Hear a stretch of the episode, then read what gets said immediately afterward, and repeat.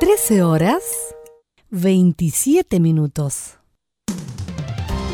Termolaminados de León, tecnología alemana de última generación. Casa Matriz, Avenida La Serena, 776 Recoleta. Foro 22 622 56 76. Termolaminados de León. Problemas de familia, herencias, laboral y otros.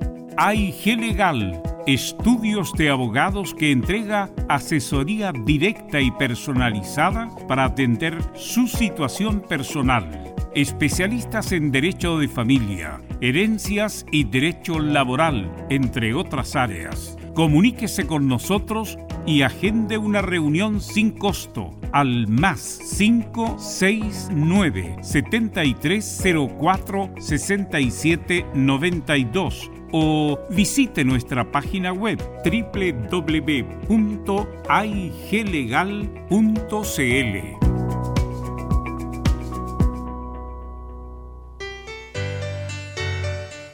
Dolores articulares, dolores musculares, cuídese. ¿Sabía que de no tratar a tiempo ese simple dolor, usted será un adulto mayor con serias dificultades en su vida diaria? Para ello, tenemos la solución Artrilife, el producto natural más efectivo para eliminar todo dolor articular y muscular. Llame ahora al 22 594 05 25 22 594 05 25 Artrilife, la solución.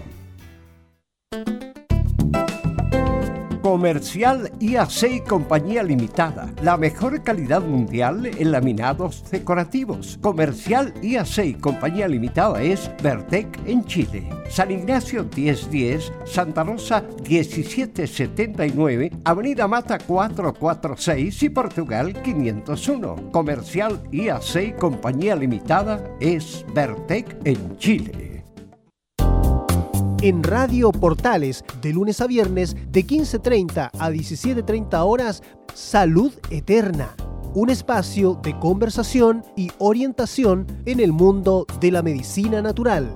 Consulte con nosotros al 226-139-705. 226-139-705. Pida además su moringa olífera ancestral original de la India Salud Eterna, de lunes a viernes, de 15.30 a 17.30 horas, en Radio Portales, la primera de Chile en tu corazón. Los esperamos.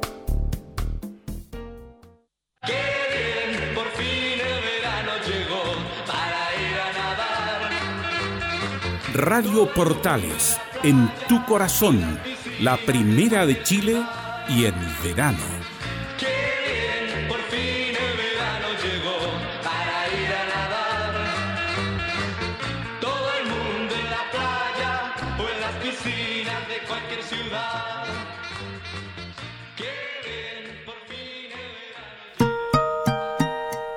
Horas 31 minutos. Atención a la red deportiva de emisoras amigas de Radio Portales. Al toque de gong, sírvanse conectar.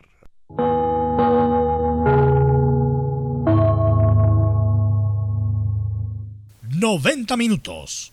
...con toda la información deportiva. Vivimos el deporte con la pasión de los que saben. Estadio en Portales ya está en el aire con toda la emoción del deporte.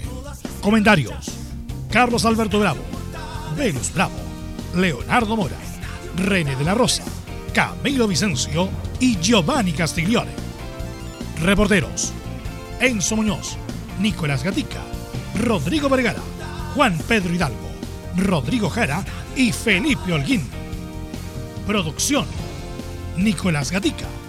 Técnicos, Gabriel González Hidalgo y César Navarrete. Edición, Leonardo Mora.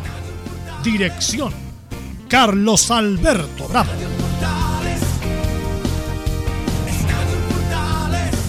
Estadio en Portales es una presentación de Ahumada Comercial y Compañía Limitada, expertos en termolaminados decorativos de alta presión. 13 horas con 33 minutos, Estadio en Portales en el aire. Viernes, no, viernes, lunes 4 de enero del 2021 ya. Primer programa del año, la edición central, así que esperamos que lo hayan pasado bien y vamos a, a reiniciar este programa con la mejor disposición, espíritu que se requiere. Así que pasamos a saludar a nuestros compañeros para hacer este programa y saludamos a Nicolás Gatica. ¿Cómo estás, Nicolás? ¿Qué tal, Belu? Buenas tardes a toda la sintonía de Estadio en Portales. Claro, bienvenidos a esta jornada de día lunes 4 de enero, el primer programa de la temporada en Estadio en Portales. Justamente, bueno, vamos a revisar lo que dejó el post partido de Colo Colo frente a Antofagasta la victoria. Las polémicas, por supuesto, la expulsión ahí de Gustavo Quintero, la que no fue del jugador de, Deporte Antofagasta. ¿Qué va a pasar con Matías Fernández? ¿Se lesiona, no se lesiona? ¿Llega o no llega al partido del miércoles frente en este día lunes? Ok, gracias. Muy polémico, lo vamos a comentar con, junto a René La Rosa, que está tratando de llamar a la radio. Me parece que están ocupadas las líneas ahí para que desocupemos las líneas. Eh, y saludamos a don, a don Enzo Muñoz, porque ayer estuvo en la cobertura del partido de la U con la U de Conce, en una victoria muy, muy importante, don Enzo. ¿Enzo? No, no está don Enzo. Vamos a saludar entonces a don Felipe Olguín. ¿Cómo está Felipe? Hola Belu, gusto en saludarte y a todos los oyentes que en Portales. Así en la Católica hoy día se juega el todo nada. Ya de venir de, cuatro empates consecutivos buscará revertirla con una victoria hoy día ante el cuadro de Huachipato, eso de las 19-15 horas. Sí, va a ser transmisión, por supuesto, de Estadio en Portales hoy día por Portales Digital. Eh, ¿Estará Don Enzo ahora, no? Don Enzo. Sí, ahora sí. Ahí sí, ahora sí. sí. te contaba que era muy necesitada esta victoria para los azules, al menos así lo dijo Rafael Dudamel y también Reinaldo Lenis, que se refirieron obviamente a este triunfo por dos goles a cero con dos goles del colombiano Lenis. Así es, vamos a estar con toda la cobertura del partido de la U y don Laurencio Valderrama. ¿Está por ahí don Laurencio? No está don Laurencio. No, no estaba en Laurencio. Eh, ¿Cómo estás, Camilo? Buenas tardes. Hola, Velo, muy buenas tardes para ti. Feliz año también, por supuesto, y también para todos los auditores de, Estadio en Portales, recordando que es el primer programa de este 2021. Mm, y bueno, con harto para analizar, con esta fecha, con polémica también eh, de arbitrajes, así que bastante movimiento también en la parte baja y en la alta también. Así es, sobre todo en la parte eh, baja, están muy cerca todas, sobre todo los que están disputando Sudamericana están muy, muy, muy cerca. Así que sin más, vamos con los, el primer titular de la... Ah, no, vamos a saludar a don René de la Rosa, ahora sí está en línea. ¿Cómo estás, René? Muy buenas tardes, feliz año. Feliz, año, Belu, feliz año a todo el equipo y a todos los oyentes de Portales y es muy grato comenzar este año compartiendo algunas jugadas polémicas del fútbol nacional. Así es. Así que sin más, vamos con los titulares que lee nuestro compañero Nicolás Gatica. Exactamente, comenzamos con el fútbol chileno. Lo primero, por cierto, revisaremos todas las polémicas del partido entre Antofagasta y Colo Colo. Recordemos que el partido se comenzó a jugar en las redes sociales primero, un día anterior con el tuit del cuadro Antofagasta y luego terminó con la expulsión de Quintero y la mala expulsión del defensor Nieto. Bueno, en las colonias, Palestino derrotó a Curicó Unido ¿ah? con gran actuación de Jonathan Benítez que está marcando ya en encuentros consecutivos. También, por supuesto, viviremos un juego clásico de colonias entre Unión, que finalmente mantendrá al uruguayo Palacio al menos hasta fin de torneo, y el Audax italiano. Y entre medio el duelo de Católica y Huachipato, donde el elenco cruzado buscará seguir aumentando su ventaja sobre Calera. Equipo de la quinta región que recordemos goleó 3 a 0 a Santiago Wanderers el día sábado.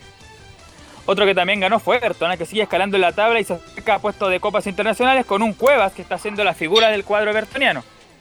En Chinos por el Mundo, Arturo Vidal jugó apenas 45 minutos en goleada del Inter 6 a 2 ante el Crotone. En el equipo visitante jugó el ex Universidad de Chile, Luis Rojas. Eso sí no ha sido bien evaluado incluso por el técnico Antonio Conte, quien dijo que nadie tiene el puesto asegurado. En España, el Betis con Pellegrini y la vuelta de Claudio Bravo, incluso por anticipado, estuvo a punto de vencer en el clásico al Sevilla de no haber sido por un penal que perdió en los últimos minutos.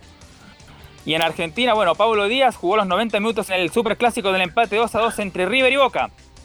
El chileno fue bien evaluado por los medios y también por los hinchas del cuadro argentino, pero de todas maneras está citado para el duelo de mañana de ida en los semifinales de la Copa Libertadores ante Palmeiras. En el equipo brasileño está citado también el ex defensa de la Universidad Católica Benjamín Kusevich, pero no es seguro que sea titular. Esto y más en Estadio en Portales. En Estadio en Portales revisamos las polémicas de la semana. Junto al ex juez FIFA, René de la Rosa. Antes de ir con René, ya se incorporó don Laurencio Valderrama. ¿Cómo estás, Laurencio? Hola, ¿qué tal? Bien, los muchachos, gusto de, de, saludarlos. En esta ocasión vamos a tener todo lo que dejó el partido de Palestino, que venció por 4-2 al cuadro eh, de Curicurío con las reacciones del Coto Sierra y de Jonathan Benítez. Este más en Estadio Portales, por supuesto. Gracias, Laurencio.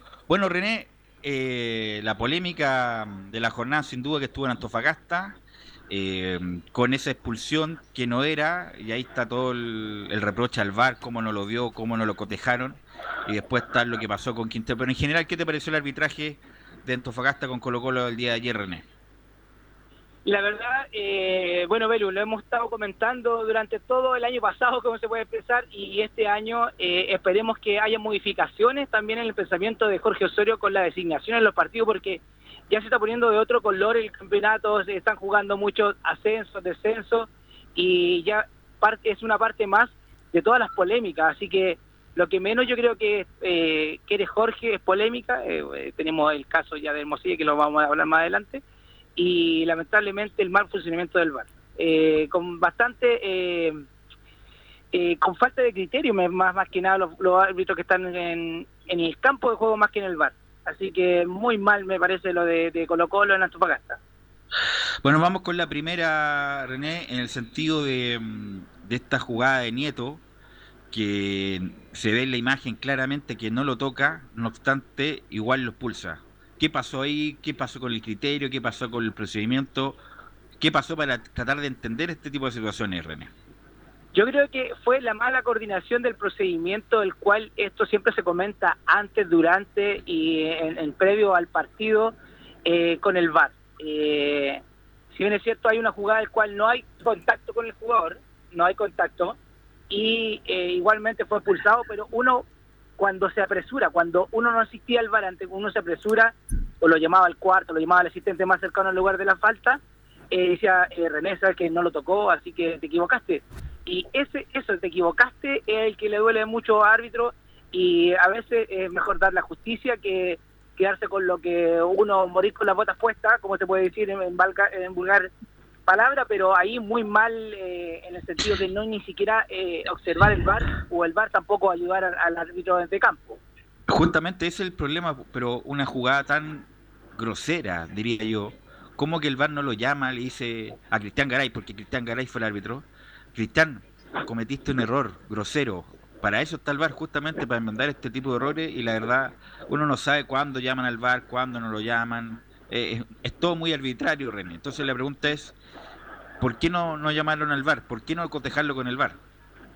Claro, a ver, dejemos claro a todo el oyente y también a, lo lo técnicamente qué es lo que ocurre. Eh, escuchamos hace muy poco eh, defendiendo con diente y uña, como se puede decir, a Jorge Osorio a Hermosilla que el procedimiento fue el correcto.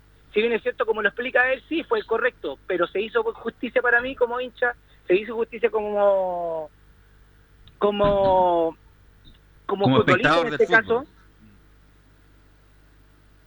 Eh, y como te vuelvo a repetir, eh, aquí qué es lo que ocurrió. Eh, de haber dicho del VAR, lo que yo me imagino, ¿no? después ahora ya se pueden escuchar hasta los audios, así que yo creo que el VAR ratificó lo que dijo Garay en, en, en, en campo de juego y necesariamente no lo fue a ver.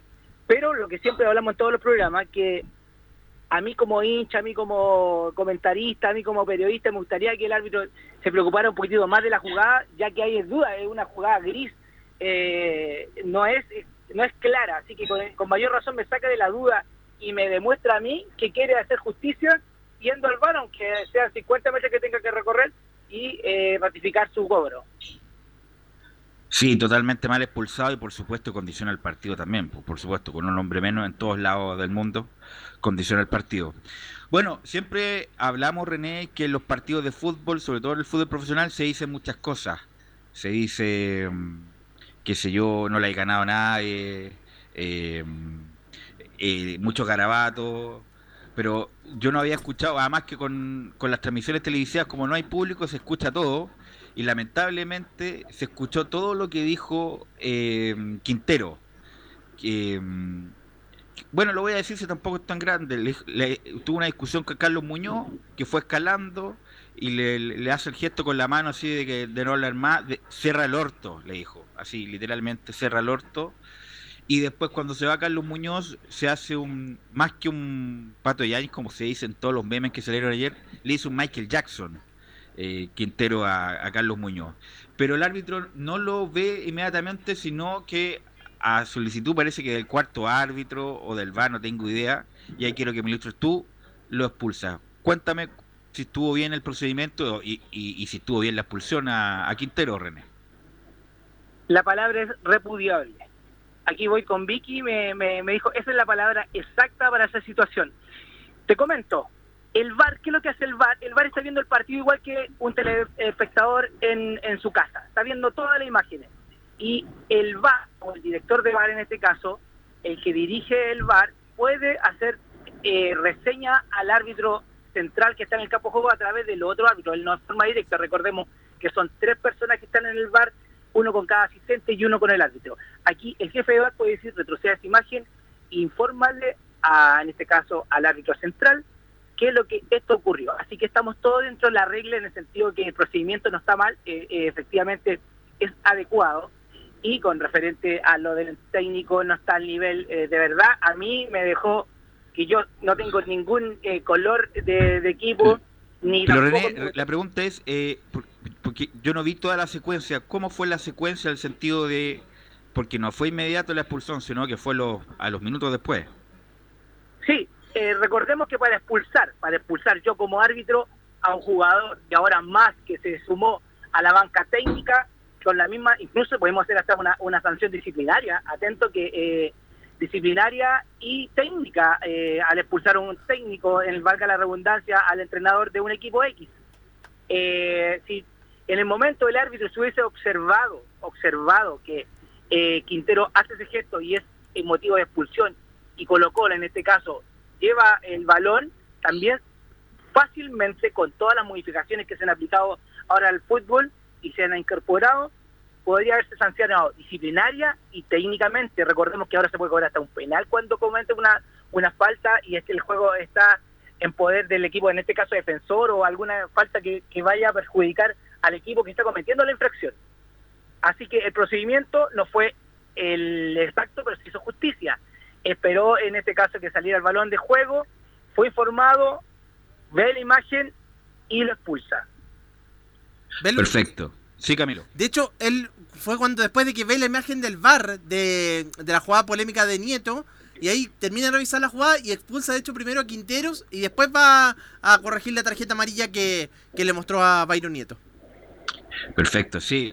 Bueno, ahora sa- sa- sacando el tema procedimental, que estuvo bien, por lo menos en, ese- en- en esa jugada, caray, lo de Quintero, muy ordinario, la verdad. Ordinario, a mano poder, un tipo de trayectoria, ayer lo comentamos en la transmisión, un tipo de trayectoria, dirigió la selección de Ecuador, de Bolivia, fue campeón en Bolivia, ha dirigido varios clubes, es un tipo de trayectoria. Entonces, caer en ese tipo, independiente del, del momento de Colo Colo, del último lugar y todo lo demás, pero un tipo de trayectoria no puede verse, porque eso, ese tipo de imagen se va va para todo el mundo, va para todo el mundo, en todo este tipo de programas de anecdotarios del fútbol va a salir este gesto lamentable de Quinteros Camilo, que obviamente lo comentamos ayer también en una eh, puesta en escena. Ayer el, el equipo de comunicaciones de Colo Colo actuó rápido y salió esa declaración pidiendo disculpas justamente para, entre comillas, atenuar la responsabilidad.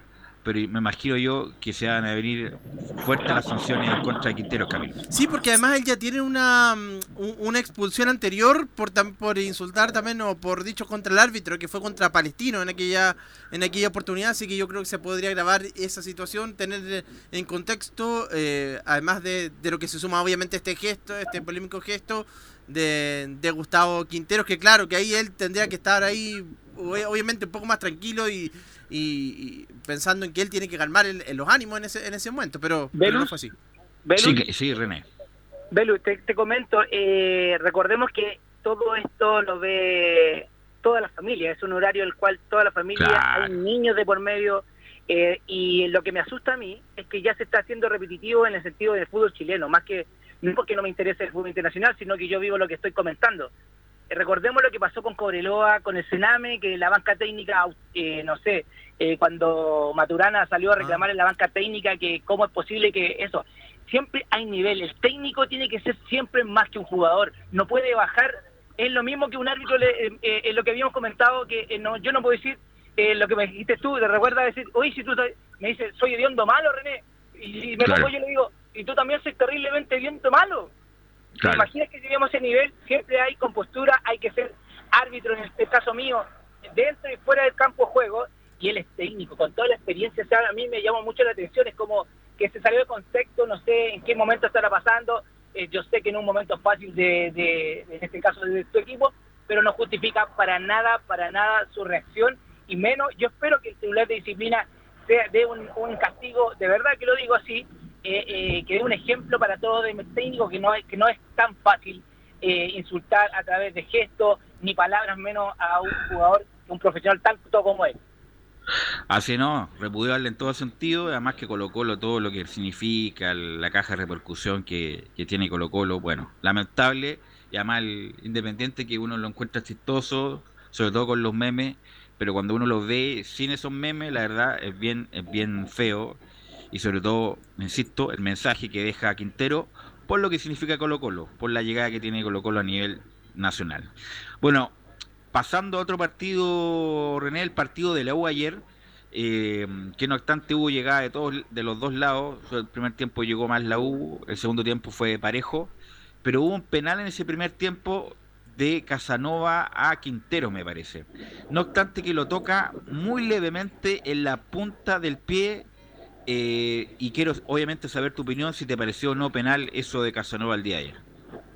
Te voy a ser súper sincero, vi- viendo el compacto, eh, con Victoria como que eh, también vimos, observamos que hay un roce, el cual es un penal claro. Quiero destacar al árbitro, que es Lara, que ha hecho de menos a más y, y gratamente ha sorprendido en el Campeonato Nacional su arbitraje por ser tan nuevo en Primera División, a diferencia de otros que ya llevan mucha experiencia y que no están a la altura. Para mi parecer, esta es mi opinión. Así que claramente Lara ahí también podría haber sido eh, más eh, proactivo, podría haber ido al bar, o la gente del bar también el llamado, Lara, anda al bar, obsérvalo, evalúa y vemos. Recordemos, mientras el balón no vuelva atrás, no, no se puede en el juego, porque ahí justo yo, Lara da un tiro de esquina. Mientras el balón Claro. esté ahí, yo tengo, ten- tengo el tiempo, yo me manejo el tiempo. La idea Pero no René, es el, dejar el pasar punto mucho es que el punto es que Lara como que no duda, a pesar del- de la acción rápida, no duda. Inmediatamente el córner, como que hace 10 segundos, mira para el cielo, no duda y, y sigue con la jugada y el VAR no le dijo nada. Claro, es que lo- no es que no le había dicho nada, yo creo que posteriormente a la jugada, ya cuando ya se reanudó, quizás la pero eso ya no sirve.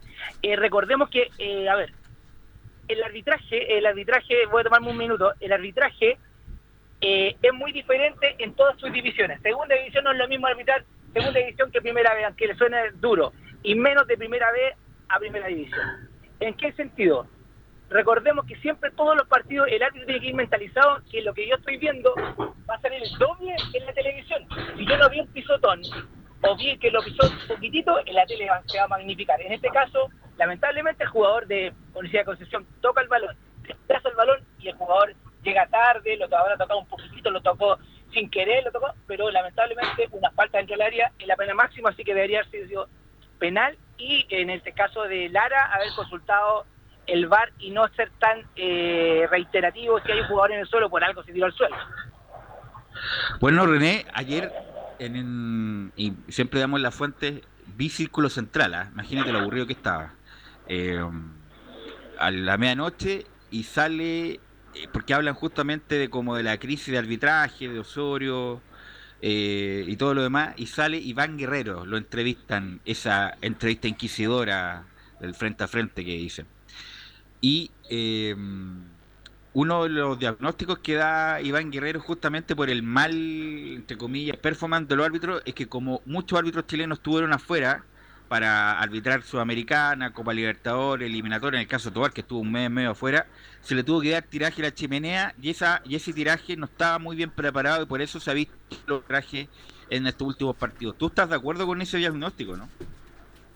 La verdad, estoy un 50 y 50. Efectivamente, al, al haber sacado a los mejores árbitros, en este caso a los a lo, a eh, para estar fuera, para arbitrar campeonatos internacionales que tienen, más, entre paréntesis, tienen un poquito más de valor que el campeonato nacional, efectivamente tuvo que darse eh, eh, tiraje a la chimenea. Eh, recordemos que esto es- fue todo a través cuando estaba a cargo Enrique Ose, no Jorge Osorio. Así que lamentablemente Jorge tuvo que asumir, asumir lo que el criterio que utilizó en este caso Enrique Ose para eh, eh, designar a árbitro. Am- los partidos, vuelvo a repetir lo que dije al principio, que el campeonato se está poniendo difícil para dirigirlo. ¿En qué sentido? No que estén arbitrando mal, no que sepan las reglas de juego, sino que el procedimiento para la justicia en el campo de juego. Y el VAR claramente le ha jugado una mala pasada a los árbitros nuevos, a los que están dirigiendo a lo mejor el VAR no ha sido lo correcto. Así que la eh, lo uniforme que quiero yo para el comité de árbitros y que tengan todo el mismo criterio no se está cumpliendo. Y eso es lo que está afectando directamente a los más, en este caso, a los más nuevos. Y ahí me está diciendo lo que siempre hablamos. ¿Cuándo se ve un árbitro bueno? ¿Cuándo se ve un asistente bueno? ¿Cuándo se ve un árbitro malo? Si ahora lo está dirigiendo el VAR. Así, bueno, él indicaba que la juventud y la poca experiencia le están pasando la cuenta a estos arbitrajes en el último tiempo. Ahora, la, uni- la buena pregunta que hizo Sotomayor, yo creo que hace 20 años que no hace una pregunta buena, no, son bromas. Eh, Marco Sotomayor, era justamente que le hace la pregunta con su qué Sotomayor en el sentido de, porque Iván Guerrero fue el veedor el 2003 de ese famoso partido de Osorno La Católica por la Copa Sudamericana, donde Patricio Povlich no, como, no comete errores, ni horrores, sino que hubo prevaricación de, de Patricio Povlich y fue sancionado por ocho meses, pero no- para mí hubiera sido sancionado de por vida. Entonces ahí como que se pone rojo Iván Guerrero justamente por la pregunta. Buena pregunta de Sotomayor, porque él fue el veedor, él da el informe, fue sancionado, pero no con la gravedad o con la, diría yo, con la sanción que se merecía, que era sa- salir del arbitraje de por vida justamente por ese, por ese arbitraje. Hay que recordar, Camilo, que eso fue el 2003, ahora fue hace 17 años ya, pero fue tan escandaloso ese arbitraje. Yo nunca vi un arbitraje tan escandaloso como ese, ni siquiera en las Copas Libertadores de los años 80, que ahí pasaba todo. Pero ese arbitraje de Polich, yo sé que René es amigo de Pat- Pato Polich, ¿ah? pero para que la gente sepa, ese arbitraje fue tan escandaloso, grosero, grotesco, en, en el sentido de dejar eliminado a Osorno, que hasta el día de hoy trae eh, trae repercusión. No sé si tú, tú te acuerdas de ese arbitraje, René, me imagino que sí. Obvio que me eh, recuerdo, recuerdo muy bien, eh, recuerdo a los asistentes, recuerdo todo lo que causó, ah, se metieron hasta políticos, me acuerdo concejales, diputados de del sector de, de, de toda la provincia de Osorno en contra de Pato Bolich. Eh, pensábamos que, la verdad, yo estaba recién, eh, ¿eso qué año, eh, si no me equivoco, fue? 2003. 2003. Ya, en el 2003 yo subí a primera división y me tocó, estamos en pretemporada, lo voy a contar a la gente, esto es lo que le interesa a poca gente, pero eh, hay importante. No hablado me lo voy a contar. interesante. Estamos en pretemporada en Curacaví y me llama Gastón Castro que estaba en, el, en con Iván Guerrero también porque era miembro del- de, de la comisión. Y me dice, René tiene que salir de la concentración porque se va a Osorno, a arbitrar Católica eh, al año al año siguiente de lo que ocurrió, le estamos hablando 2004 y con el miedo que yo que lo que había causado porque era para la televisión abierta eh, iba a ser católica eh, después de un año que se había ocurrido el incidente así que para mí fue difícil y lo viví en carne propia así que eh, te comento lo mínimo que pensábamos nosotros como árbitros como árbitros nuevos era que Patópolis no volvía mal arbitraje y eh, eh, la FIFA en este caso le quitó el parche, le quitó el parche, pero Claro. nunca pensamos que también lo iba a retomar a los años y lo retomó. Efectivamente, amigo mío, no tengo nada nada contra él, pero lamentablemente yo tuve ahora hace muy poco, porque se cumplió hace muy poco algo de, de- de referente a ese partido y que tuvo tanta trascendencia y vi la jugada en realidad y no sé, la desconcentración. Tú tienes otra mentalidad porque eh, yo no, yo siempre eh, juzgo al árbitro que no quiso hacerlo, eh, eh, no se quiso equivocar, no tiene otra predisposición y yo lo vi, pero en realidad no había cómo justificar los cobros de Pato Polich o no los cobros. René, porque una cosa, bueno, tú eh, fuiste árbitro profesional, yo algo jugué, lo que sea, pero jugué algo. Pero uno inmediatamente nota cuando ya el er- árbitro comete un error de apreciación, porque todos cometemos errores, somos humanos, qué sé yo, todo lo. Pero una cosa es no cobrar lo evidente.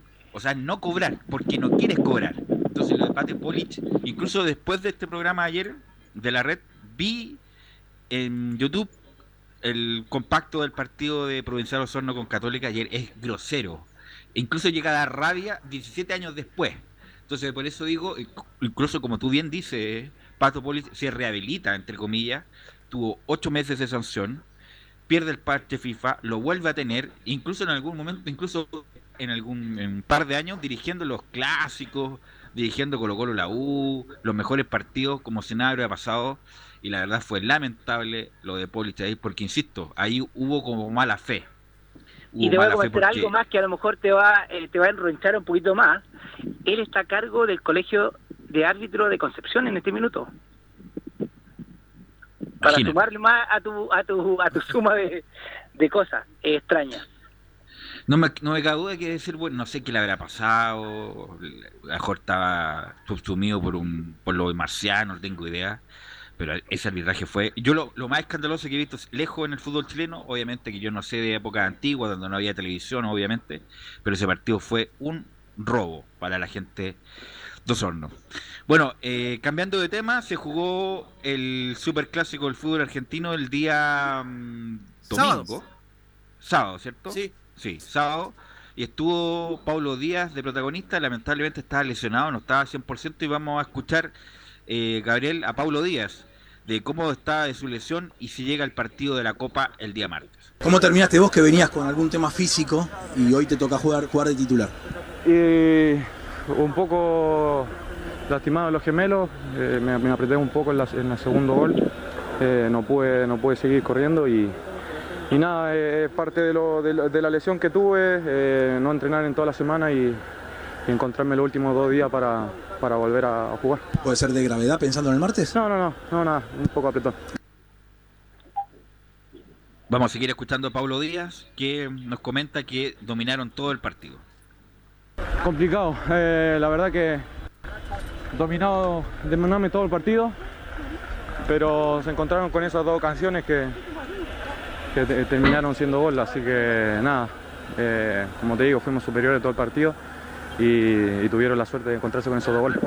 Y es como venían jugando, no, no nos sorprendió nada, lo, lo miramos antes de venir acá, un poco lo que hacían y era más que nada buscar los pelotazos al espacio y más que eso nada más. Bueno, vamos a seguir en la onda internacional. Ayer Pellegrini se jugaba una parada difícil, ¿ah? jugaba con su clásico rival el Sevilla, que últimamente ha ganado muchas copas internacionales y está metido arriba. Y el Betis fue mejor que el Sevilla y debió haberlo ganado. Por esas cosas de la vida no lo ganó. Así que vamos a escuchar a el Betis de Manuel Pellegrini respecto a que el partido le dejó dos sensaciones. Bueno, es un partido que deja dos sensaciones. La primera de amargura por haber empatado, porque creo que fuimos muy superiores a Sevilla durante todo el partido, porque dispusimos de las ocasiones claras como para haber ampliado el marcador y desgraciadamente no lo hicimos, así que en ese aspecto, por supuesto, no puedo estar contento con el empate. Por otro lado, considerando que enfrentamos a un equipo de Champions, que gastó este año 70, 80 millones en reforzarse, donde tenemos siete jugadores menos por distintos motivos, que el equipo tenga la personalidad de salir a jugar así, me tiene que dejar tremendamente orgulloso y contento. Por eso que creo que hubiera sido los tres puntos eh, eh, en relación a lo que hicimos, lo que, lo que necesitaba el equipo para realmente sentirse respaldado, la mecánica de juego, la personalidad que tuvo, con tres puntos que eran muy importantes. Vamos a seguir escuchando a Pellegrini y habla justamente del penal perdido por el Betis. Bueno, en cuanto al segundo penal, yo creo que eh, Sergio, la verdad que el cuerpo médico quería que jugara solamente 45 minutos. Después lo extendimos a 60, 70. Yo creo que Sergio estaba cansado y Nabil es un gran pateador de penales también, igual que Sergio.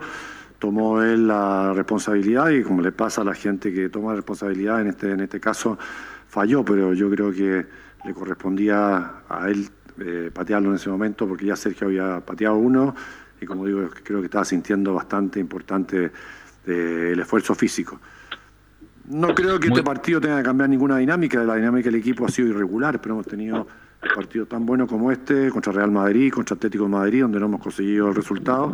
Hoy día para mí tampoco conseguimos el resultado que debimos haber, haber tenido, pero el equipo demuestra que a pesar de la baja hay un plantel que cree en la idea y que tiene la personalidad para salir a ganar los partidos, con, sea con quien sea que se juega o con las condiciones adversas que estén. Así que en eso lo he dicho muchas veces, por lo menos mientras yo esté aquí a cargo del Betis, va a ser un equipo que va a salir a ganar partido independiente con el rival o las condiciones con que juega. Y vamos a escuchar la última de Pellegrini que habla justamente de la vuelta anticipada de Claudio Bravo. Tiene que haber competencia, yo creo que la competencia siempre es buena para los jugadores en todos los aspectos. Yo me alegro mucho por Claudio, que también hizo Bravo, que hizo un esfuerzo hoy día por jugar quizás un poco antes de lo que, de lo que esperaban los, doctores. Así que está el plantel completo comprometido en un proyecto que vamos a intentar, como dije ayer, llevarlo lo, lo más adelante posible dentro de las limitaciones que tenemos en estos instantes. Así que ahí estaban las declaraciones de Pellegrini, que se jugó una parada importante, debió ganar, pero lamentablemente no pudo hacerlo. Bueno, René, te quiero agradecer estos minutos, como siempre, muy ilustrativo, muy entretenido. Así que a Vicky, tu novia, y nos escuchamos el día miércoles. Muchas gracias, Velus. Un saludo a todo el equipo y que sea un año de éxito para todo el equipo y para todos los oyentes. saludos a Vicky también, aquí que estoy a lo lejos, a la distancia, me estaba diciendo. Sí, saludo para ella. Que estén muy bien. Buenas tardes. Gracias, René. Vamos a ir a la pausa, Gabriel, y volvemos con todo el informe de Colo Colo. Radio Portales le indica la hora. 14 horas, 4 minutos. Comercial IAC y Compañía Limitada. La mejor calidad mundial en laminados decorativos. Comercial IAC y Compañía Limitada es Vertec en Chile. San Ignacio 1010, Santa Rosa 1779, Avenida Mata 446 y Portugal 501. Comercial IAC y Compañía Limitada es Vertec en Chile.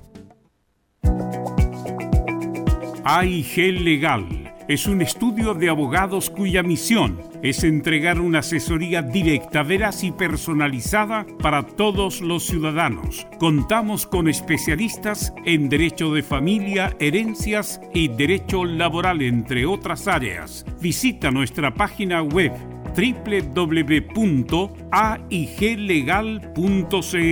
o comunícate con nosotros y agenda una reunión sin costo al número más 569 73 04 67 92 AIG Legal. ¿Quieres tener lo mejor y sin pagar de más? Las mejores series de televisión, los mejores eventos deportivos, equipo transportable, películas y series 24/7. Transforma tu TV a Smart TV. Llama al 973-718989. Twitter arroba panchos. Termolaminados de León, tecnología alemana de última generación. Casa Matriz, Avenida La Serena, 776 Recoleta. Foro 22 622 5676. Termolaminados de León. Visita www.radiosport.cl, el sitio web de la Deportiva de Chile. Programas, noticias, entrevistas y reportajes, podcast, radio online y mucho más. Todo lo que pasa en todos los deportes lo encuentras en www.radiosport.cl. La Deportiva de Chile en Internet. No se pierda todos los días a medianoche, lunes a domingo en Radio Portales, el tren del recuerdo. Conduce Salvador Fernández. Solo canciones inolvidables de su época. Contáctese con Salvador Fernández al foro 22 319 7959. Le esperamos esta medianoche con El tren del recuerdo en Estación Portal.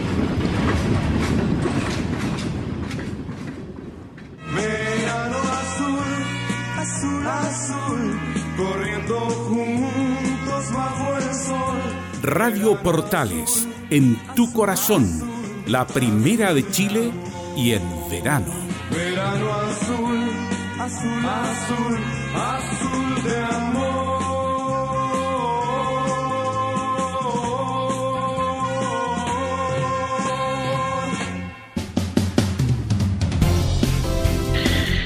Ocho minutos después de las 14 horas y ya vamos a ir con Nicolás Gatica para que nos comente, nos cuente la historia de este bullado partido que se jugó en Antofagasta ayer en la mañana y que lo ganó Colo Colo el día de ayer por 1 a 0 y que tiene muchas, muchas, muchas dimensiones Nicolás Gatica.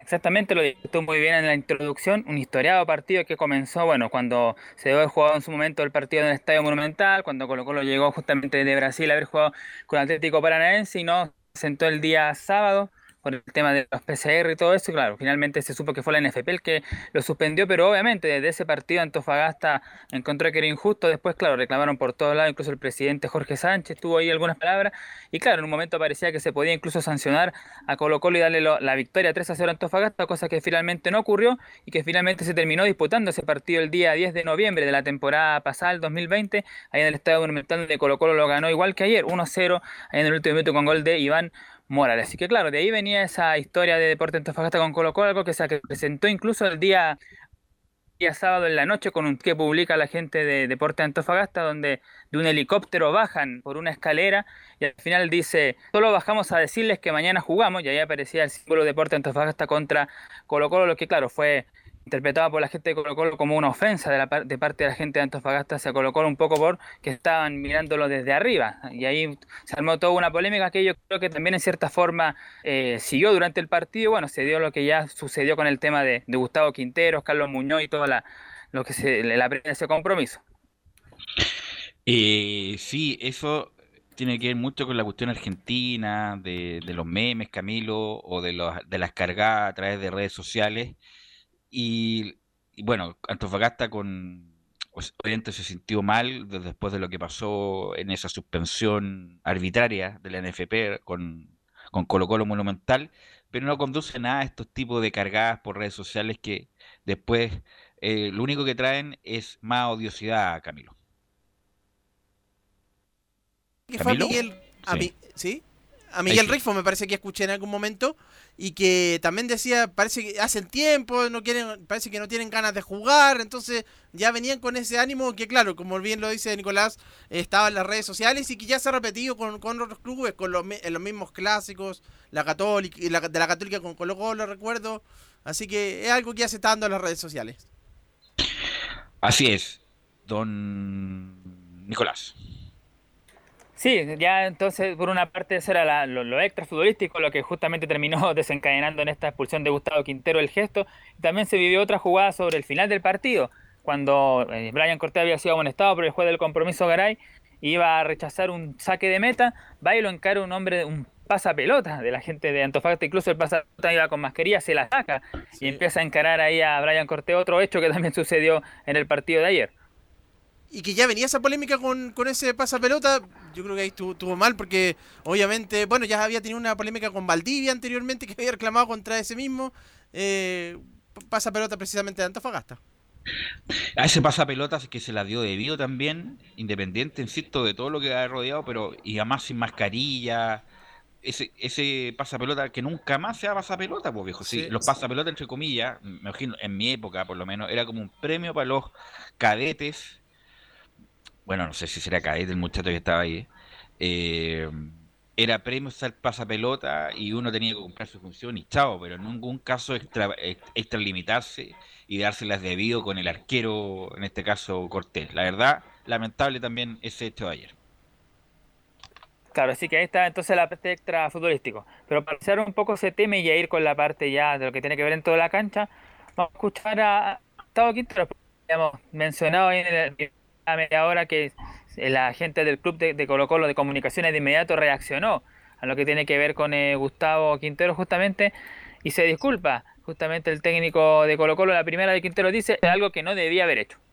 Eh, lamento que hoy no pude, no pude disfrutar el triunfo del equipo, eh, hice algo que no debía haber hecho, hice algo de lo cual me arrepiento profundamente, reaccioné mal, hubieron provocaciones eh, dentro y fuera de la cancha, donde no, debía no debí reaccionar como lo hice, así que me arrepiento profundamente, me arrepiento profundamente de haber hecho lo que hice. Bueno, me indican por interno Juan Pedro Hidalgo que lo insultó Cortés, pero independiente que lo haya insultado o no, porque le pasó la pelota, primero el, el, el pasapelota, mascarilla, no tenía mascarilla, o se la saco, no tengo idea. Y no puedes escalar en insulto y en contrainsulto, viejo. Es simple. Estuvo mal Cortés y estuvo mal el pelotero, estuvo mal los dos. Ojalá que eso no pase más, sobre todo con lo, lo que estamos pregonando, el uso de la mascarilla, del lavado de manos y toda la cuestión y vemos esa imagen dantesca entre Cortés y el pelotero discutiendo y los dos sin mascarilla a menos de un metro. Nicolás. Claro, entonces la parte extrafutbolística. Lo futbolística, bueno, fue un partido en general trabado, en el primer tiempo de mucho estudio, pero claro, fue el equipo de Antofagasta que tuvo la primera gran opción, una combinación entre Souper y, o sea, Carlos Muñoz. Colo Colo jugó de chico a grande. jugó de chico a grande Colo Colo ayer y así sacó el resultado y así lo más probable es que juegue de aquí hasta el final del campeonato para sacar resultados y zafar del descenso. Ayer Colo Colo jugó de chico a grande y le resultó. Y en el único pique del año de Matías Fernández, el único pique se desgarra Camilo y hay que tener mala suerte. ¿eh? Sí, demasiada mala suerte y también esa jugada, la única jugada Claro, ahí colectiva entre Mouche, que fue habilita muy bien a Matías Fernández ahí el espacio y que finalmente da el pase para que convierta en definitiva eh, Gabriel Costa, pero, pero lamentable ahí porque venía ya jugando algunos partidos y, nuevamente quizás cuántas semanas irá a estar fuera Matías Fernández.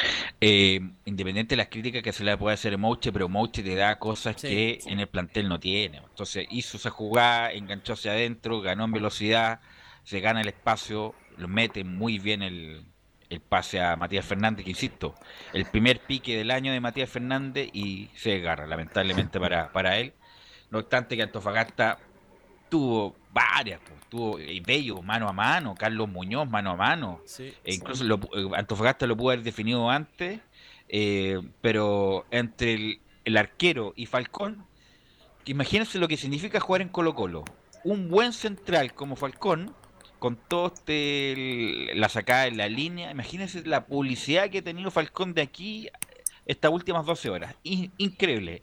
Eso es lo que significa jugar un equipo grande con esta caja de resonancia por lo que ha hecho Falcón. A lo mejor esto mismo lo hace en otro club, no voy a nombrar ninguno, y pasa piola, como dicen los muchachos. Pero bueno, e, esto significa jugar en Colo Colo y sobre todo la situación que está Nicolás Gatica. Ayer se fue dando, como decía, muy bien chico a grande, tal como sucedió el duelo frente a la Unión Española, también el partido frente a la Universidad Católica.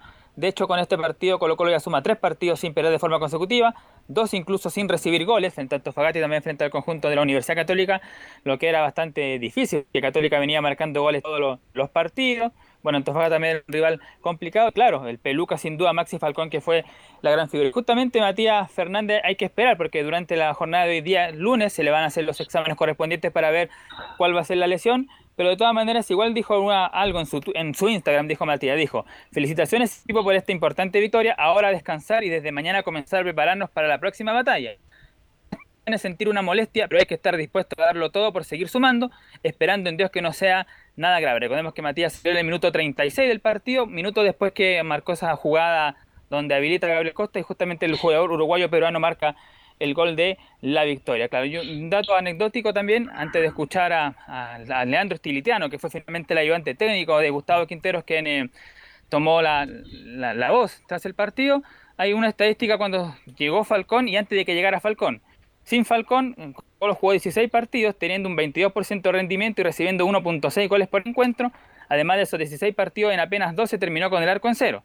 Bueno, con la llegada de Peluca, jugó, Colo Colo jugó 9 compromisos, 51% de rendimiento y una media de 1,1 goles en contra cada 90 minutos. Además de esos 9 duelos en 4, se terminó con el arco en cero, va a decir casi la mitad. O sea, sin duda que la llegada de Maxi Falcón arregló la defensa y además haciendo dupla con Julio Barroso. insisto, eso es lo que significa, insisto, un buen jugador Falcón, pero se está agrandando mucho como si fuera Beckenbauer o que si me fuera, qué sé yo, Canavaro o Pasarela. Eh, Falcón es un buen jugador, sin duda, Camilo, eh, le ha dado un salto de calidad a Colo Colo, pero es un correcto jugador, la peluca al viento y todo lo demás, y que las pelea todo va a tira al suelo, obviamente agranda su, su imagen, Camilo. De hecho, hay una jugada puntual que refleja eso de que quiere, porque en un momento salió jugando y pasa como a dos, tres jugadores y llega hasta la zona de la mitad de la cancha, entonces ahí se nota que ya que igual quiere agrandar un poco más, pero no, pero sin ninguna duda que es un muy buen, que es un buen defensor. Insisto, ayer Antofagasta si es por merecimiento, debió haber ganado el partido. Ya comentamos que tuvo Carlos Muñoz mano a mano con Cortés. Y qué decir de Bello, que mano a mano le hizo mal el. Insisto, la, la cuestión del matrimonio no es chiste. Le hizo mal a Bello. Nunca más volvió a ser el mismo el jugador venezolano de, de, muy buena proyección. Eh, así que bueno, Colo Colo tiene que jugar así de chico grande y por lo menos está sacando resultados Nicolás Gatica. Exactamente, ya justamente ya refutando, o sea, perdón, reforzando lo que hemos dicho, vamos a escuchar al ayudante técnico de Quinteros, Leandro Estilitano. La primera dice, sacamos un resultado muy valioso. En cuanto a lo futbolístico, la realidad es que hemos sacado un resultado muy valioso. Jugamos contra un rival que, antes de, iniciar el partido o iniciar la fecha actual estaba metido en Copa Libertadores. Nosotros estamos en una situación eh, diferente y la verdad ejecutamos, bueno, hace una semana y media que veníamos entrenando, ejecutamos el plan defensivo para que no para contrarrestar a los jugadores que muy valiosos que tiene, que tiene Antofagasta, nos salió muy bien, y, en la parte ofensiva contra, contrarrestar y atacar en los puntos débiles que nosotros creíamos que, el rival tenía, y de hecho el gol vino de esa manera. Claro, ahí está entonces la jugada colectiva que terminó en el único gol del partido para Colo Colo, claro un resultado muy valioso pensando que Colo Colo está último y Antofagasta está en la parte de arriba de la tabla. Bueno, la otra que vamos a escuchar es la que realizó por Radio Portés Anselmo Rojas, que tiene que ver con Jorge Valdivia, porque se decía que podía jugar algunos minutos en el partido. ¿Por qué no ingresó?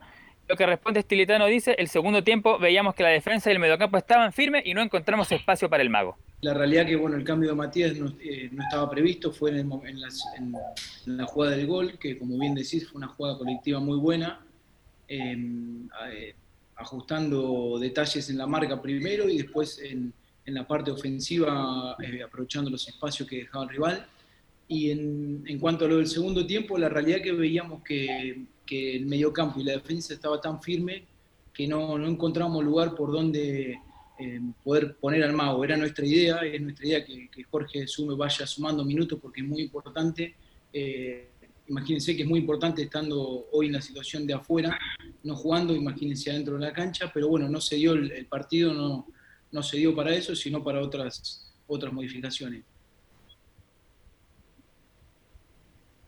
Claro, está entonces el tema de Valdivia.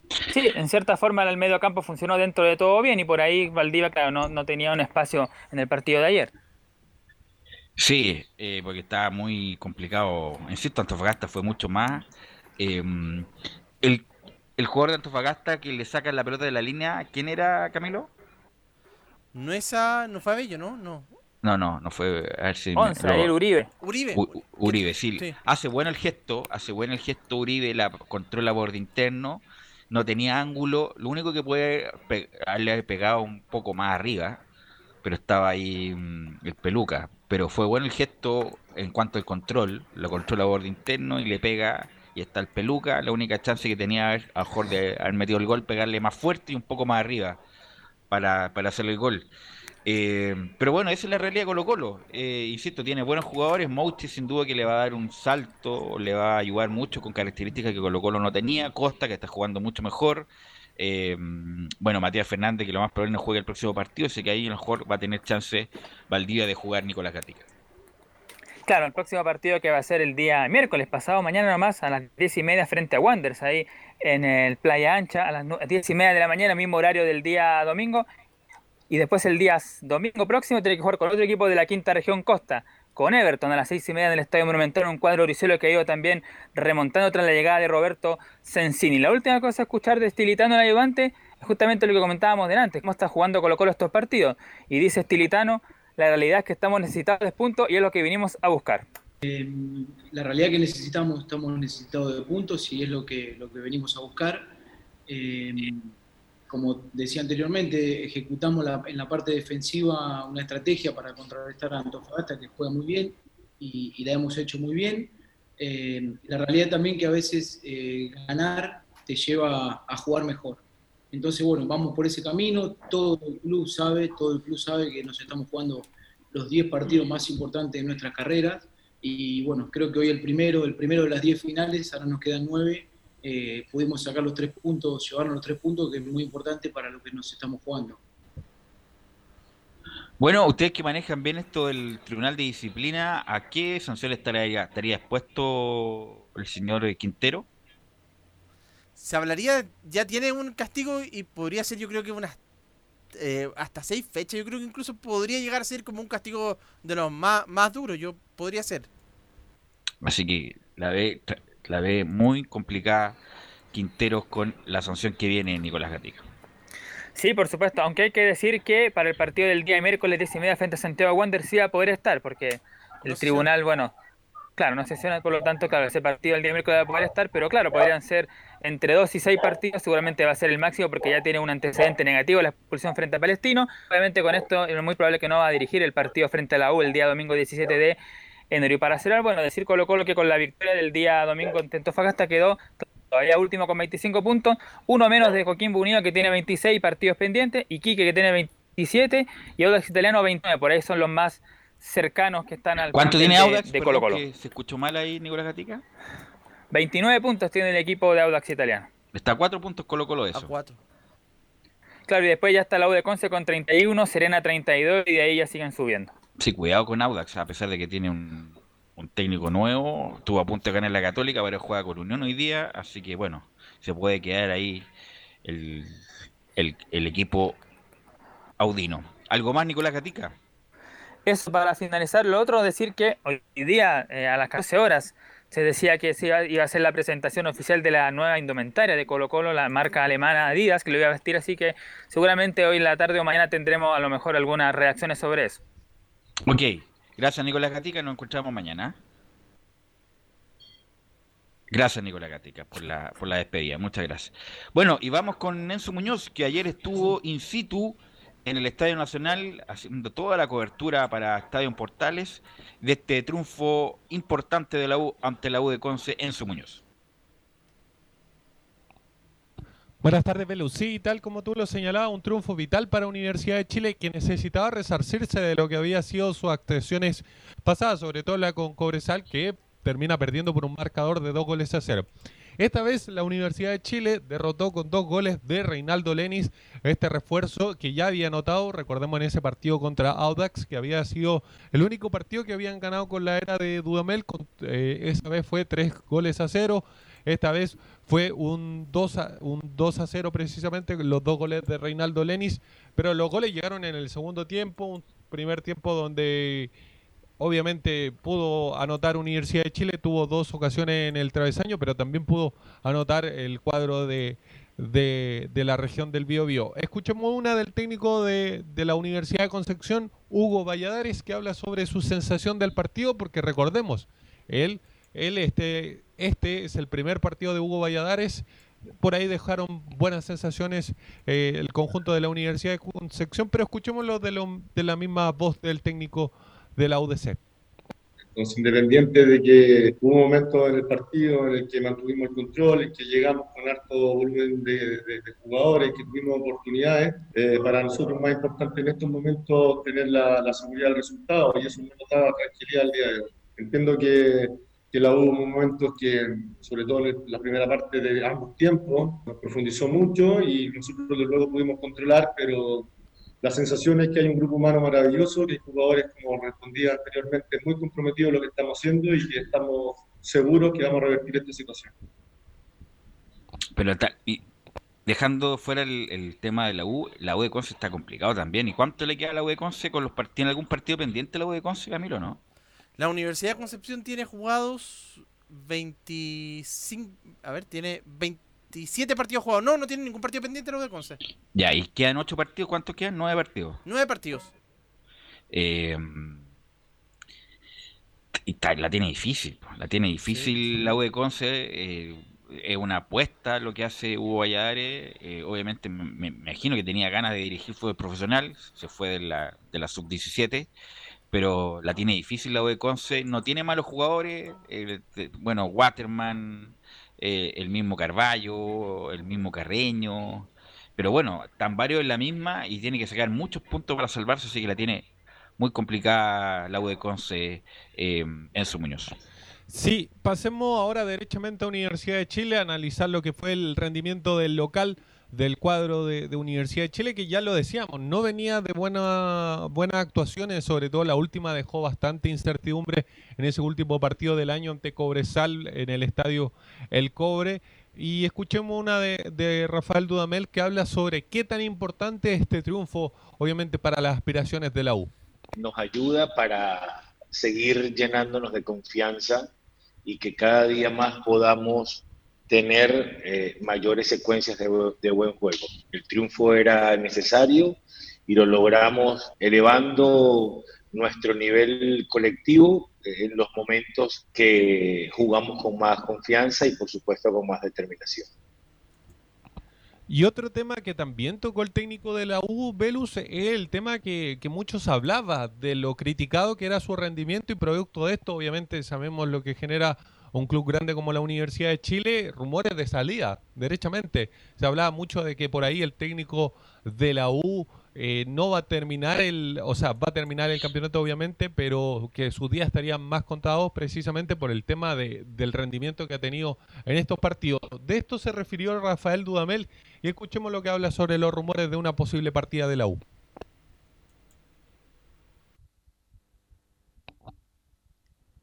Rafael Dudamel, Me fueron a buscar pensando en un proyecto deportivo, no pensando para que dirigiera cinco, seis, ocho partidos. Soy consciente de la etapa en la que está el club, el momento en el que está el club, un, un momento que se viene arrastrando desde hace muchos meses. Y nosotros estamos trabajando pensando en alcanzar competencias internacionales, por supuesto en, en- en alejarnos de esa bendita tabla ponderada y que nosotros podamos tener un equipo que cada vez más plasme en el campo lo que trabajamos diariamente y este triunfo nos da la confianza para ser cada vez mejor. Ahora, tiene, tiene razón lo que tú planteas, Enzo, está bien, muy bonito todo, lo trajeron para un proyecto, no para ocho partidos, pero si en ocho partidos pierde todos los partidos se va a la primera vez, se van todos, pues Dudamel, Colbert, Vargas, se, va se van todos, pues, sería una catástrofe, como pasaría en Colo Colo, como pasaría en la U, si la U baja, obviamente sería una catástrofe y sería todo, serían todos los que estarían en el cuerpo técnico. Lo más probable es que la U se salve, que esté, que esté la permanencia en la primera división y a lo mejor va a arañar también una Copa Internacional. Y ahí hay que saber si va a ser la Copa Libertadores, que la U está a un punto de la Copa Libertadores o la Copa Sudamericana. Y proyectar para el próximo año algo mejor, algo más estable, algo más importante y no estas penurias, estas miserias futbolísticas, Camilo, que ha vivido la U tanto en 2019 y el 2020, Camilo. Sí, ahí está un poco la contradicción igual ahora, porque si uno ve el rendimiento en la tabla de posiciones de, del campeonato actual es mucho mejor. De hecho, está en zona de Copa Libertadores, ahora en este momento la, la, la Universidad de Chile, pero claro, está ahí esta suma del año, del año, del año pasado y el rendimiento, claro, futbolístico obviamente deja, deja dudas, pero por lo menos en el partido ya encontró un rendimiento más aceptable. Bu- Bueno, uno de las figuras de, de Reinaldo Lenis, por lo menos tiene, ya tiene, va, va encontrando una más jugadores para, para esa base. Ayer lo comentamos en la transmisión. eh, bueno, a veces no le damos mucha bola a los mensajes que nos dan por eh, la transmisión y agradecer por los mensajes que nos envían a través del Facebook Live, sobre todo. Eh, bueno, la U ayer eh, partió bien, eh, con tres llegadas claras: la, el palo de Montillo, el palo de Rodríguez y la jugada de Lenis. En la U de Conce tuvo clara la de Waterman, donde no, no pudo conectar bien. Y está la polémica del penal, que según nos indicó René fue penal, pero, pero que era como un penalcito, mejor por eso lo omitió, pero era penal.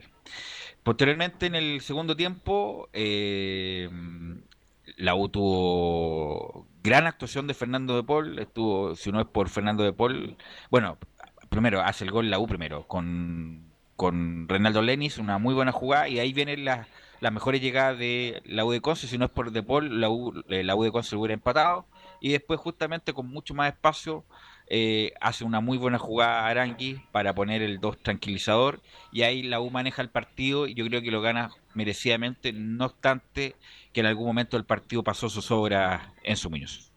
Sí, y tú lo analizabas, uno de los grandes jugadores de este partido, el goleador de este partido, no fue Joaquín Larribey, fue Reinaldo Lenis. Y obviamente Rafael Dudamel tuvo palabras de elogio que pasamos a escuchar acerca del colombiano.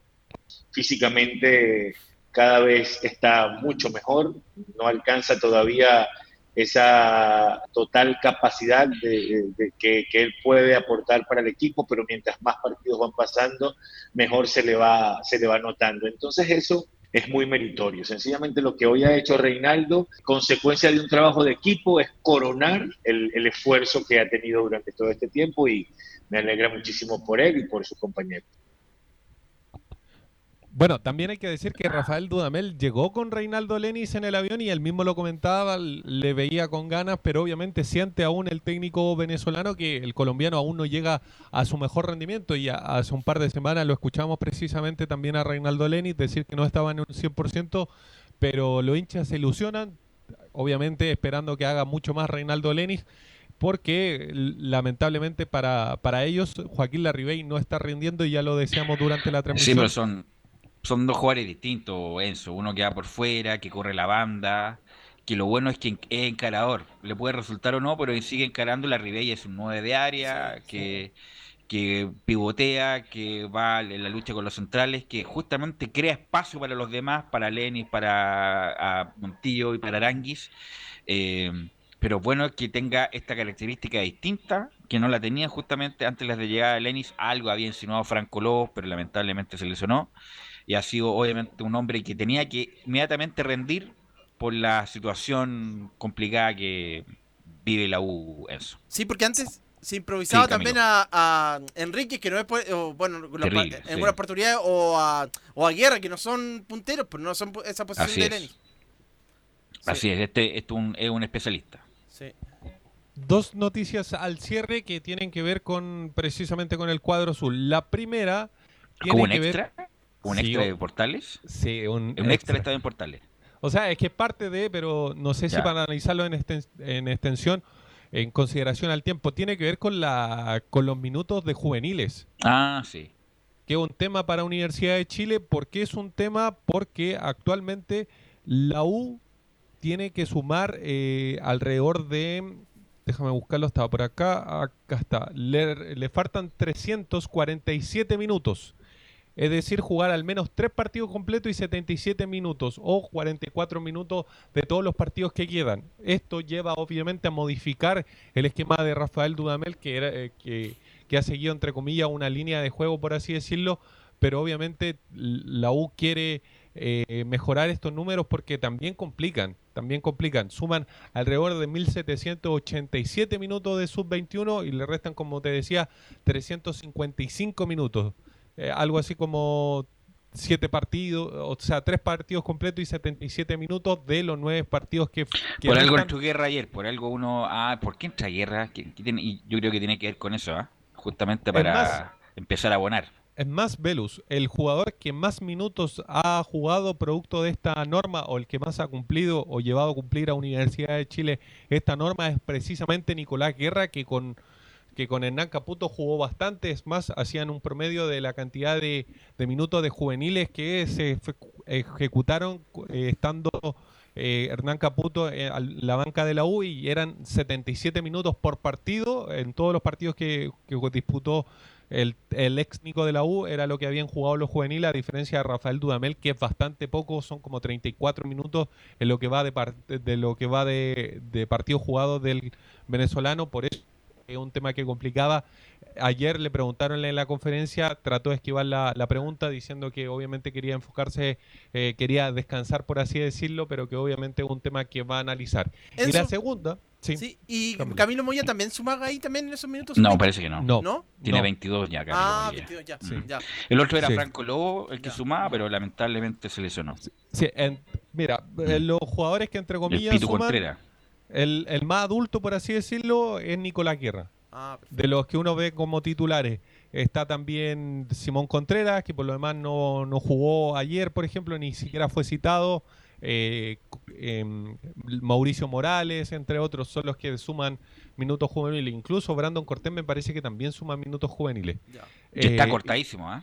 Sí, Está está, realmente cortado. Hace sí. dos partidos que, que ni siquiera va citado dentro de, de la citación para el partido en particular. Va en una citación más grande que obviamente que han descartado dos. En este caso casi siempre queda eh, descartado Brandon Cortés y también el que está un poco eh, de lado, por así decirlo, es Cristian Barros, pero tiene que ver también con el cupo de extranjero. Próximo partido de la U, Don Enzo. O'Higgins, el día miércoles a eso de las 10 19 con 15 y, una y otra corta al cierre, como te decía. Eh, eh, eh, Gabriel Torres se despidió de, mejor dicho, eh, Independiente del Valle despidió a Gabriel Torres que terminó su contrato con el club, que recordemos que estaba a préstamo, vuelve a Universidad de Chile, hay un par de clubes interesados, pero eso lo analizamos mañana. Ok, gracias Enzo, muy amable. Vamos a ir a la pausa, Gabriel, y volvemos con la Católica y Ahora sí. Laurencio Valderrama.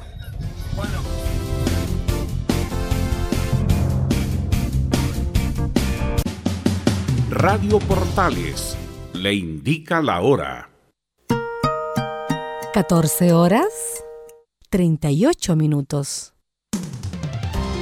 Termolaminados de León, tecnología alemana de última generación. Casa Matriz, Avenida La Serena, 776 Recoleta. Foro 22 622 56 76. Termolaminados de León. ¿Problemas de familia, herencias, laboral y otros?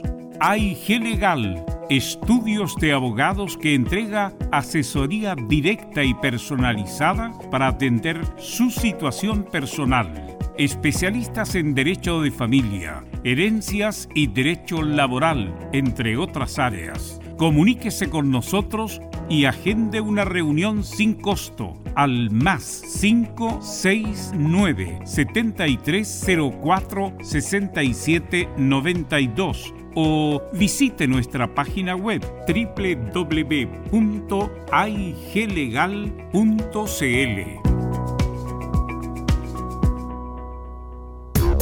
¿Quieres tener lo mejor y sin pagar de más? Las mejores series de televisión, los mejores eventos deportivos, equipo transportable, películas y series 24/7. Transforma tu TV a Smart TV. Llama al 973-718989.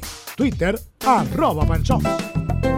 Comercial IAC y Compañía Limitada. La mejor calidad mundial en laminados decorativos. Comercial IAC y Compañía Limitada es Vertec en Chile. San Ignacio 1010, Santa Rosa 1779, Avenida Mata 446 y Portugal 501. Comercial IAC y Compañía Limitada es Vertec en Chile. En Radio Portales, de lunes a viernes, de 15.30 a 17.30 horas, Salud Eterna. Un espacio de conversación y orientación en el mundo de la medicina natural.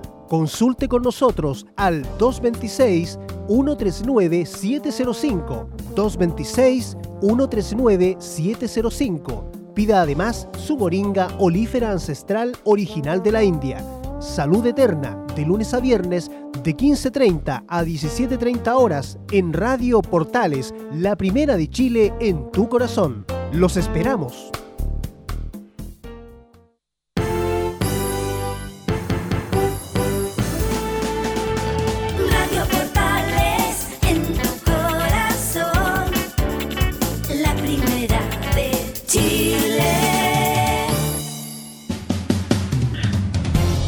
41 minutos después de las 14 horas eh, y ya estamos de vuelta para conectar con don Felipe Holguín, ya que la Católica juega hoy eh, a las 19.15 y por supuesto va a ser transmisión de Portales Digital Don Felipe. Así es, Belu, un gusto saludarte y a todos los oyentes de Estadio Portales. La Católica tiene que enfrentar a un Guachipato que va a ser un rival bastante duro, que tiene jugadores interesantes como lo es Martínez también en el medio, eh, puede hacer eh, cosas interesantes con eh, Santos y entre otros eh, jugadores más. también la Católica viene con unas bajas importantes para destacar, que son ah, lo que hace regularmente y este esquema que, prepara Ariel Holland, José Pedro Fuensalida, quien no va a estar en, en el partido de hoy, y tampoco el otro que se va a perder este partido será Edson Puch, que también ha sido inamovible del tema de Ariel Holland, al igual que el otro que, si bien no presenta molestias físicas, lo es, Edson, es Fernando Sampedri, quien ah, por acumulación de tarjetas amarillas perderá este duelo ante Huachipato. Así es, una baja importante porque Camilo, como lo hemos mencionado todo el año en Católica, no está San Pedri y hay una distancia sideral, no obstante el empeño y el esfuerzo que le pone Valencia, pero hay mucha distancia entre San Pedri y el 9 que pueda poner Jolana.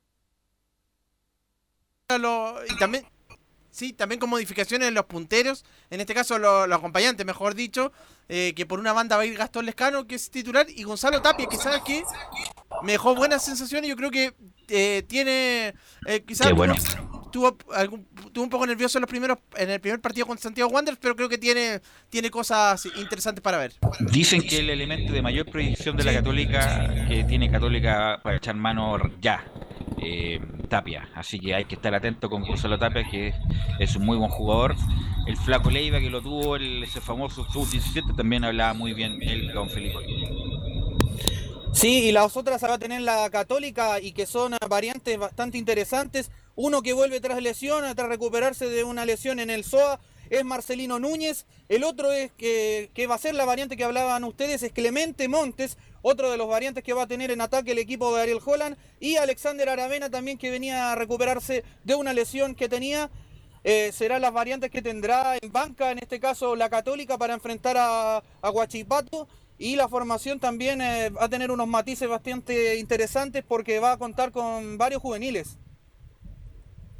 Sí, pues como con Montes, que ingresó el otro día contra en reemplazo a José Pedro Fuensalida, está, va- también va a estar Marcelino Núñez, ¿verdad que vuelve Felipe?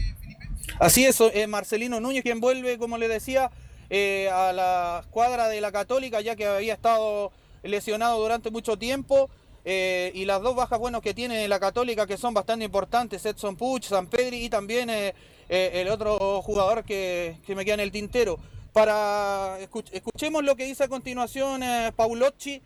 Por supuesto que hay cansancio. Por supuesto que hay cansancio, pero estamos todos en igualdad de condiciones. Los otros equipos, yo veo todos los partidos, la jornada entera, y no veo equipos que vuelen. ¿eh?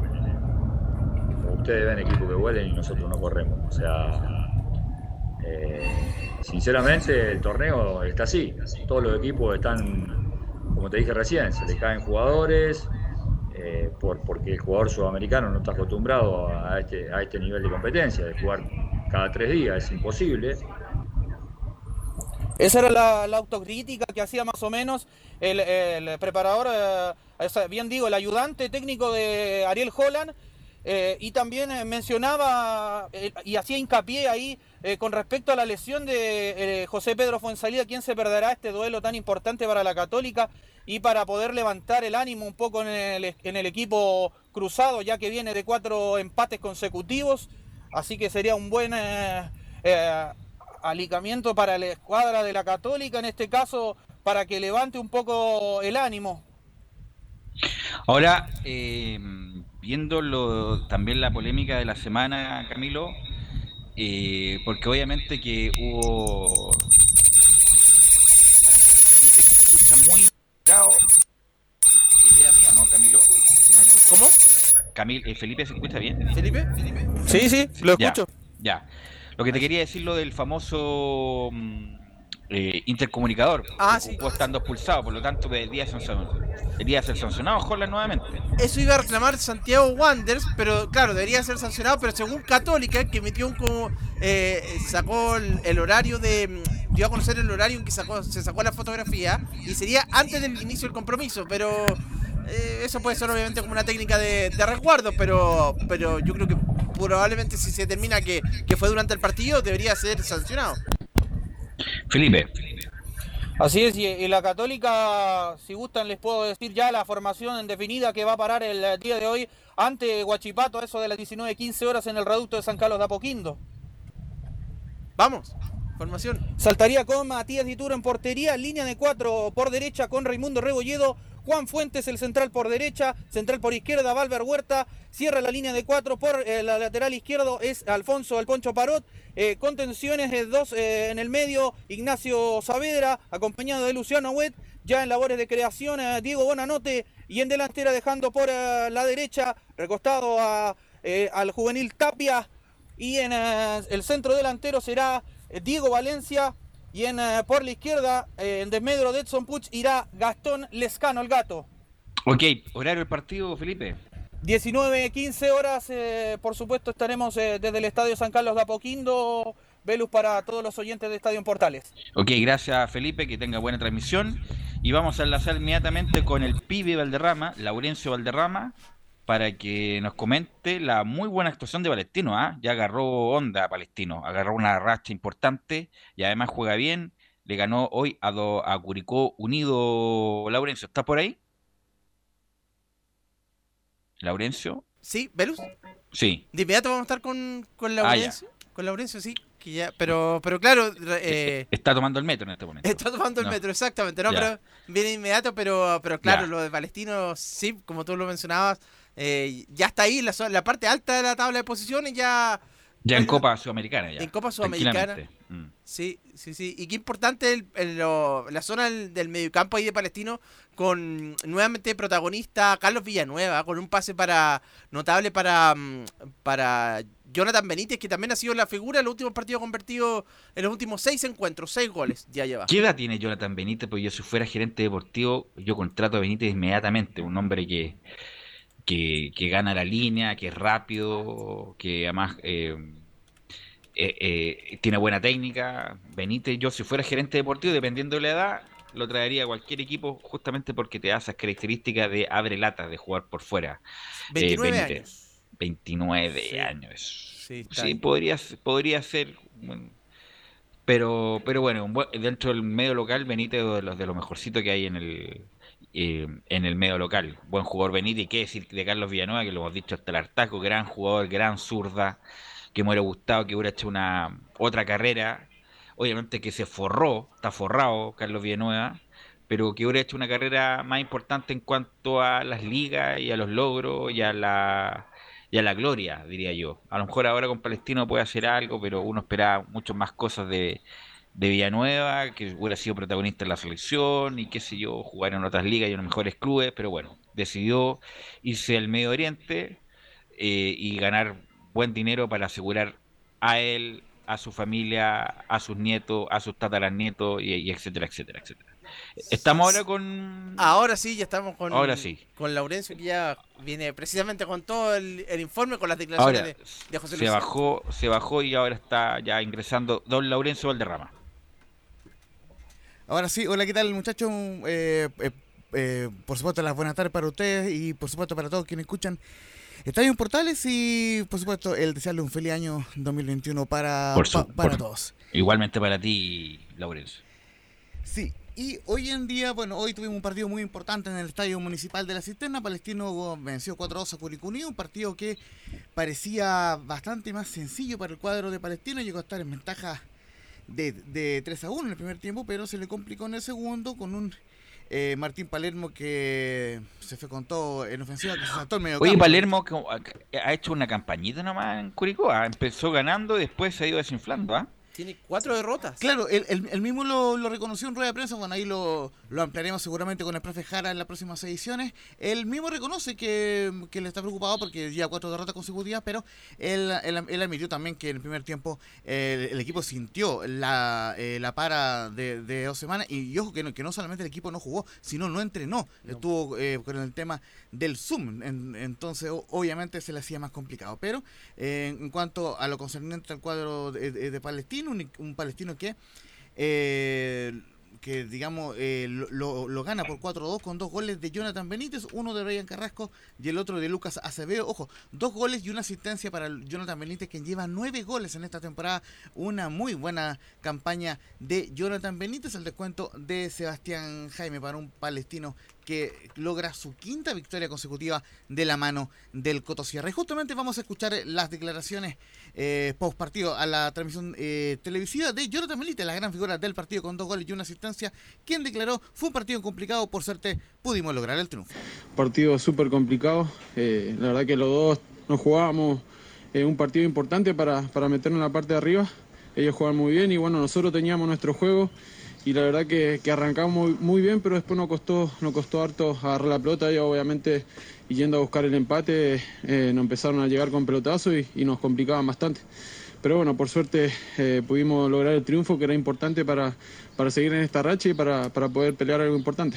No, la verdad que era un infierno adentro, se estaba sufriendo demasiado y más encima no estaban llegando mucho y, y bueno, estábamos sufriendo y bueno, gracias a Dios se pudo hacer gol y, y bueno, feliz por el triunfo y, y esperemos seguir así.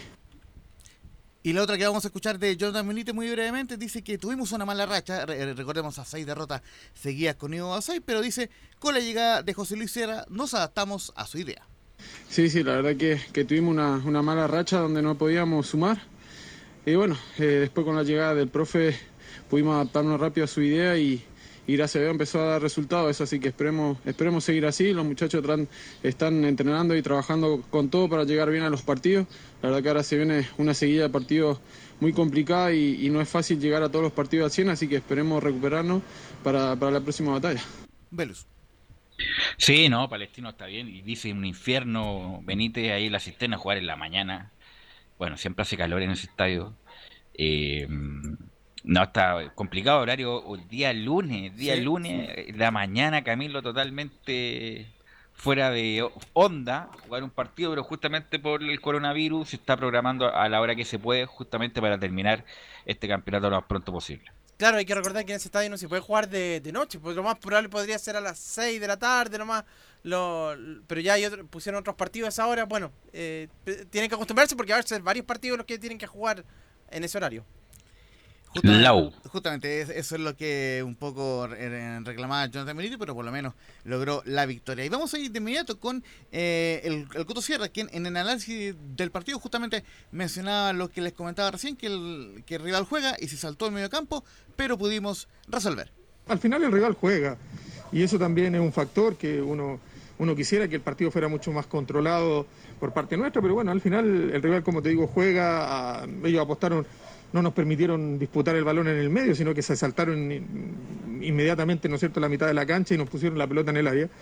Y, y eso lo hace complicado porque cualquier error, cualquier pelota que quede ahí, ¿no es cierto?, en definitiva eh, se transforma en una jugada de peligro. Insisto, yo creo que lo pudimos resolver después del segundo gol de ellos con la entrada de Esteban acá por derecha y que Ignacio, ¿no es cierto?, se pusiera eh, como en una línea de tres con, con Acevedo y con, y con Guerrero y eso, bueno, al final nos permitió defendernos mejor y eso además te permite atacar mejor, que, pareciera que no es así, pero es así, en definitiva. Si yo defiendo mejor, seguramente voy a poder atacar mejor. Y eso fue lo que pasó después. Y bueno, afortunadamente en la última jugada pudimos hacer el, el cuarto gol y que, y que de alguna ma- manera nos da, nos da la tranquilidad de un, de un buen resultado.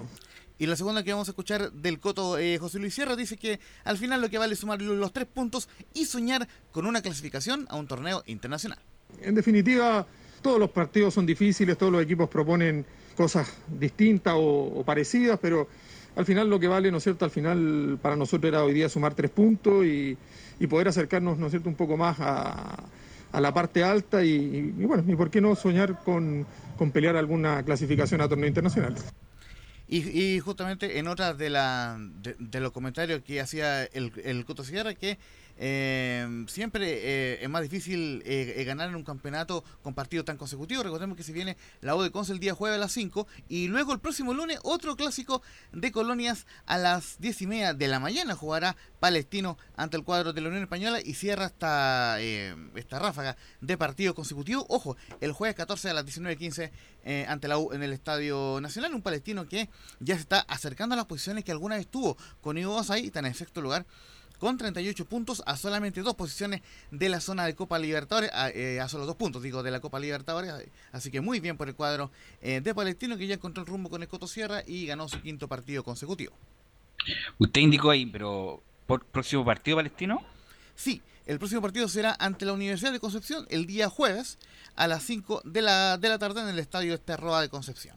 Sí, difícil partido para la U de Conce. Palestino juega realmente bien. ¿Algo más, Laurencio? Sí, una última cosa, eh, lógicamente por priorizar eh, Palestino no hemos hablado mucho al respecto, pero el día de hoy, por supuesto, clásico de Colonia, 21 a 30 horas, Estadio Bicentenario de la Florida, el Audax contra la Unión Española, en el Audax vuelve, vuelve Carlos Laverín, mientras que en el cuadro de la Unión vuelve José Leguizamón a la última línea, desplaza a Harold Camis y, y jugará como último hombre junto a Tomás Galdames. Esas son eh, eh, algunas de las principales novedades de hoy a la, 20 para las 21.30 horas. Audax ante la Unión Española, transmisión de Portales Digital. Sí, autorizaron a Palacio hasta el 15 de enero. Lo único que les Sí. faltó es hasta el, autorizaron para el 8 de enero. Un chiste, ¿cómo hasta el 15? Ojalá hubiera sido hasta el término del campeonato, pero parece que ahí están eh, negociando todavía, si es que se puede quedar ¿Sabe? hasta fin de temporada. Pero, eh, eh, muy cortito. Lo último que me habían informado de- desde la desde Unión Española es que estaban buscando extender el préstamo hasta el 31, porque era el máximo plazo que le daban al cuadro de la Unión Española, pero como tú bien dices, eh, sería, digamos, bien complicado eh, que fuera solamente eh, hasta el 15, pero lo cierto es que no está caída la, la operación para que por lo menos continúe un mes más eh, Cristian Palacios en la Unión Española. Ok, gracias Laurencio, gracias virtual. muchachos, gracias Camilo, gracias Gabriel. Nosotros nos encontramos mañana en otra edición de Estadio en Portales. Fueron 90 minutos con toda la información deportiva. Vivimos el deporte.